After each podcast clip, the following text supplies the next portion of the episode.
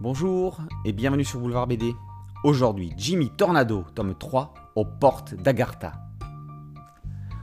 Guadalupe Tornado, dite Lupe, est sur un bateau dans l'océan Pacifique Nord, au large des côtes japonaises, lorsque la biophysicienne reçoit un appel mystérieux de son frère Jimmy, qui se trouve en expédition scientifique en Chine. Lupe file dans la province de Chongqing pour voir à quoi ressemble la bestiole auquel font face Jimmy et ses collègues dans une grotte souterraine où s'élève une stèle au symbole étrange. Troisième volume de la série Jimmy Tornado, aux portes d'Agartha est la première grande et longue aventure de Jimmy et Lupe. Leur père Gabriel a créé la fondation Tornado, destinée à comprendre notre monde, protéger notre biodiversité et préparer notre futur. Mais voilà, depuis trois ans, Gabriel a disparu. Sous l'égide de Lupe, 19 ans seulement mais déjà ingénieur multidisciplinaire, la fondation poursuit ses actions.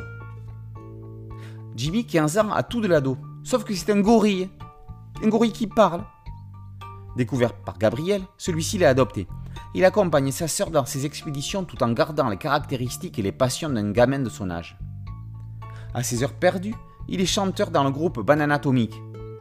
120 kg, 1m40 sur 4 pattes, Gara qui cherchera des noix à sa sœur. Thaddeus Crane a tout intérêt à rester à sa place.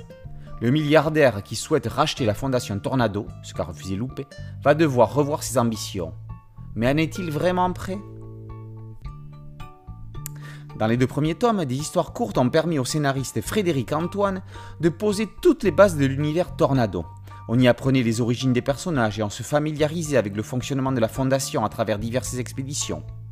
Toutes les cartes étaient en place pour démarrer ce troisième opus qui va amener nos héros aux portes d'Agartha, ce mystérieux monde souterrain évoqué par d'aussi grands auteurs que Jules Verne dans Voyage au centre de la Terre ou, sous une autre forme, Sir Arthur Conan Doyle dans Le Monde perdu.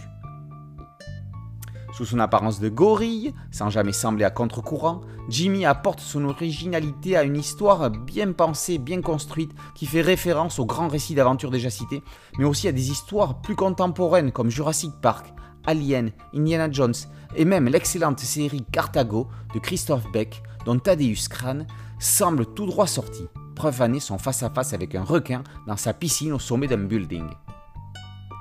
Au dessin, Jean-François Vachon s'impose au fil des tomes comme un très bon dessinateur populaire au sens noble du terme, avec un trait semi-réaliste qui plaira autant aux ados qu'à leurs parents, faisant de Jimmy Tornado une série qui peut plaire à toutes les générations. On regrettera juste que pour son tome 3, il soit passé à un ancrage traditionnel, faisant perdre à son trait un peu de vivacité. Les couvertures cinématographiques, quant à elles, immergent parfaitement dans l'univers proposé par les auteurs. Avec des séries aussi diverses que Jimmy Tornado, L'Agent Jean et Aventurosaur, les éditions d'outre-Atlantique Presse Aventure sont en train de s'imposer sur le marché européen avec assurance et qualité. Jimmy Tornado, tome 3 aux portes d'Agartha, par Antoine et Vachon, est paru aux éditions Presse Aventure. Boulevard BD, c'est un podcast audio, une chaîne YouTube. Merci de liker, de partager et de vous abonner. A très bientôt sur Boulevard BD. Ciao